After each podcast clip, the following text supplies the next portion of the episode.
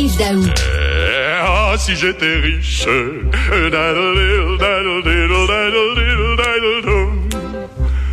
Tout le jour, je Ah, si j'étais cousu d'or. Un violon sur le toit. Ah, si j'étais riche, c'est ce que chantait un ancien d'occupation double et puis il est devenu riche. Incroyable, Richard, cette histoire. Écoute, là, hier, c'était annoncé officiel que la Suédoise Nordvolt a mis la main sur les terrains là, qui sont l'équivalent de 318 terrains de football à McMasterville et euh, Saint-Basile-le-Grand. 18,5 millions de pieds carrés pour construire la future usine là, de, de batterie. Là. Mais là, ce qui est intéressant, Richard, c'est que ce terrain-là et l'achat lui-même par Nordvolt est financé à même tes impôts par un prêt remboursable de 240 millions par le gouvernement du Québec. Mais là, ce qui est intéressant, c'est que cet argent-là, ça va dans les poches de justement de Luc Poirier, qui est un riche investisseur immobilier qui lui a acheté le terrain en 2015, tiens-toi bien, pour 20 millions de dollars. il l'a acheté pour 20 euh, millions et il le vend pour 240 40 millions, grâce à l'argent du gouvernement québécois. Ça va, ça va dans ses poches. Euh, exactement. Là, ce qu'on ne sait pas, c'est est-ce qu'il y a eu de l'argent investi pour euh, décontaminer tout ça, parce que la transaction est, euh, il n'a pas voulu nous parler hier. Mais ce qui est intéressant sur Facebook, il dit pour ceux qui se demandent, il s'agit également du nouveau record de l'histoire du Québec pour la plus grosse vente de terrain. Écoute, ce qui est fascinant, là, Richard, c'est que ça vaut la peine d'aller voir l'entrevue qu'il avait donnée à David Descoteaux à la suite de, du TikTok qu'il avait fait avec une, une, courtière immobilière quand il lui avait demandé c'était quoi sa richesse nette. Ah, il dit, euh, moi, là, je me trouve autour entre 500 millions puis 1 milliard. Mais il dit, je n'ai pas, pas atteint encore le milliard, mais il dit, prochainement, je vais être milliardaire. Et donc là, probablement que c'est le cas aujourd'hui. Mais Richard, dans la, déclaration qu'il avait faite, qui est encore plus intéressante, c'est qu'il dit, c'est difficile de devenir milliardaire au Québec, et tiens-toi bien, à cause des impôts. donc, donc là, regarde bien ça. Écoute, il dit que c'est difficile de devenir millionnaire à cause des impôts, mais aujourd'hui, les impôts des Québécois vont servir à le rendre millionnaire. Ben, tout à fait. Puis, attends le, euh, il a acheté les terrains 20 millions, puis là, ils valent soudainement 240 millions. Euh, est-ce que Nordvolt a acheté ces terrains-là beaucoup trop cher? Ben là, l'évaluation municipale, euh, écoute, c'est c'est pas significatif. L'évaluation municipale est 9,4 millions pour les deux terrains qui sont situés à Masterville et, euh, et euh, à Saint-Basile-le-Grand. Euh, donc, écoute, probablement qu'ils payent très cher, mais écoute, c'est quand même un emplacement unique, là, des terrains industriels comme ça, là, il s'en fait pas beaucoup dans la région métropolitaine. Puis là, on parle quand même là, de la plus grosse usine de batterie là, au, Québec. Là. on n'aura pas d'autres que celle-là. Là. Écoute, là, tu sais que le gouvernement du Québec là, a décidé que son intervention dans notre vote, c'est 1,4 milliard hein, qui va être composé de 567 millions en équité, euh, des prêts pardonnables. Euh, évidemment, il y a la question de l'achat du terrain. Puis ça, j'inclus pas là, ce que le fédéral met là-dedans aussi. Là. Écoute, euh, c'est un gros pari. là. J'espère que ça va rapporter. J'espère que ça va rapporter ce pari-là parce que ça coûte cher en vierge. Bon, ben, il y en a un qui, ça rapporte déjà, ben c'est lui, Luc Poirier. Exactement. Excellente chronique de Michel Gérard aujourd'hui. Ça fait toute la page du journal. La caisse de dépôt doit sortir du, du REM. Est-ce que, est-ce que ça fait partie de la mission de la caisse de dépôt, de gérer un système de transport en commun? Vraiment. Ben, écoute, Richard, la, Caisse de dépôt, au cours des années, là, a investi un peu à travers le monde dans ce qu'on appelle des projets d'infrastructure. Ils l'ont fait euh, à l'aéroport, par exemple, de Londres, Heathrow, là, mais ils étaient investisseurs. Il n'était pas opérateur. Ben oui. La première fois que la Caisse se retrouve opérateur, c'est avec, effectivement, le, le REM. Là, évidemment, bon, tu sais, c'est un gros projet parce qu'oublie pas, là, c'est presque 9 milliards de dollars, ce projet-là.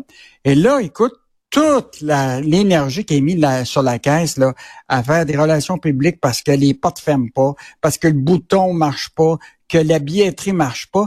C'est-tu l'ambition de la de, de, de, la caisse de dépôt de faire ça au quotidien? Et c'est la question que pose Michel. Il dit la loi là, de la caisse de dépôt, là, leur mission, c'est de recevoir des sommes des déposants puis de faire fructifier Ben oui. cet argent-là pour le, le besoin des Québécois. C'est pas de gérer la billetterie du REM.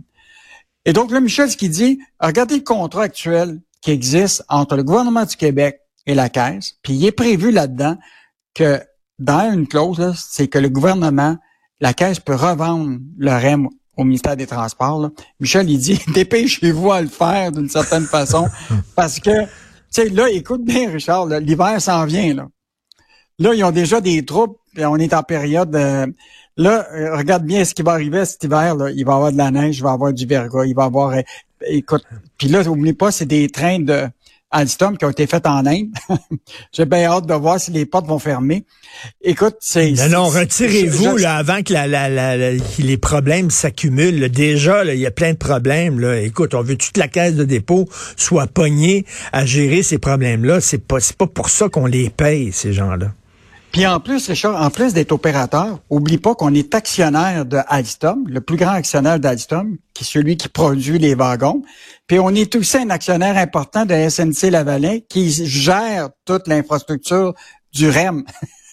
Donc, écoute, on est on n'est pas juste les, les deux mains dans le REM, on a tout le corps dans le REM à la caisse, comprends-tu? Oui. Fait que, écoute, Non, non, euh, c'est une moi, je moi, je voudrais pas être souliers de Charles Lemont, là, parce que, écoute, comme PDG de la Caisse, là, il va avoir à répondre à des questions probablement là, lors de, la, de- de ses prochaines conférences de presse. Qu'est-ce qui se passe avec le REM? Euh, donc, euh, très, très bonne chronique de Michel Très bonne chronique, très convaincante. Et euh, jour J pour euh, Michael Sebia d'Hydro-Québec aujourd'hui. Richard, ça, c'est la grosse journée de la sortie publique tout seul du PDG de Hydro-Québec. Rappelle-toi, la première sortie, c'était quand il y a eu l'inauguration de la Romaine. Là, il était accompagné du premier ministre, de Pierre Fitzgibbon, etc. Mais là, aujourd'hui, il est le seul à sortir. Il n'y a pas de Pierre Fitzgibbon à gauche, ni euh, le monsieur Legault là, à droite. Il vient nous parler du plan stratégique d'Hydro-Québec pour les prochaines années. Et rappelle-toi, le nouveau patron, quand il était en poste, il avait envoyé une lettre aux employés pour leur dire, voici mes cinq priorités. D'abord, s'assurer que le réseau est de bonne qualité. Donc, euh, s'assurer qu'il y a moins de pannes puis qu'on va avoir moins de minutes pour les réparer. L'autre affaire, c'est toute la question de la production d'électricité. Comment on va produire plus d'électricité? Ben oui. C'est-tu des barrages? C'est-tu le nucléaire? C'est-tu euh, l'entente avec Terre-Neuve? Où il va mettre ses priorités, M. Sabia? Euh, écoute, l'autre affaire, c'est aussi la tarification. Ben oui. Je sais quand même qu'il a lancé un pavé dans la mort, le, M. Sabia, il y a quelques semaines en disant à, à- à la- à ses employés à l'interne, il dit là, là, l'électricité, c'est c'est pas une commodité, il va falloir augmenter les prix. Et là, imagine-toi, il s'est fait rabrouer par le premier ministre euh, Legault en lui disant, j'ai mis les cartes sur table, là. Il n'est pas question qu'on augmente les prix de l'électricité, mais il y aura peut-être pas le choix, là. Ben, en même Et temps, les- on a vu hier là qu'il y a- plein de grosses entreprises qui ont de l'électricité à rabais aussi. Là. À un moment donné, les gens disent ben pourquoi nous autres on aurait une hausse d'électricité alors que vous donnez l'électricité à rabais aux grosses entreprises? Donc il va devoir répondre à ces questions-là aujourd'hui aussi. Ah oui, aujourd'hui, là, écoute, c'est ça, c'est- ça va être sur baptême de, de l'air, d'une certaine façon, parce que les journalistes l'attendent euh, de pied ferme. Et en terminant, Richard, je veux juste te dire, rappelle-toi, Sophie Brochu avait quitté en laissant tout son plan de réorganisation. Et il y a- elle avait fait tout Et- un plan de restructurer tout, là, des divisions, etc. Et là, on apprend de Sylvain Larocque ce matin que, le- imagine-toi, sous son règne, là, puis notre cher ami euh, Sabia est prêt avec ça, là, un milliard de plus de dépenses que qu'ils ont et qui vont être des dépenses récurrentes.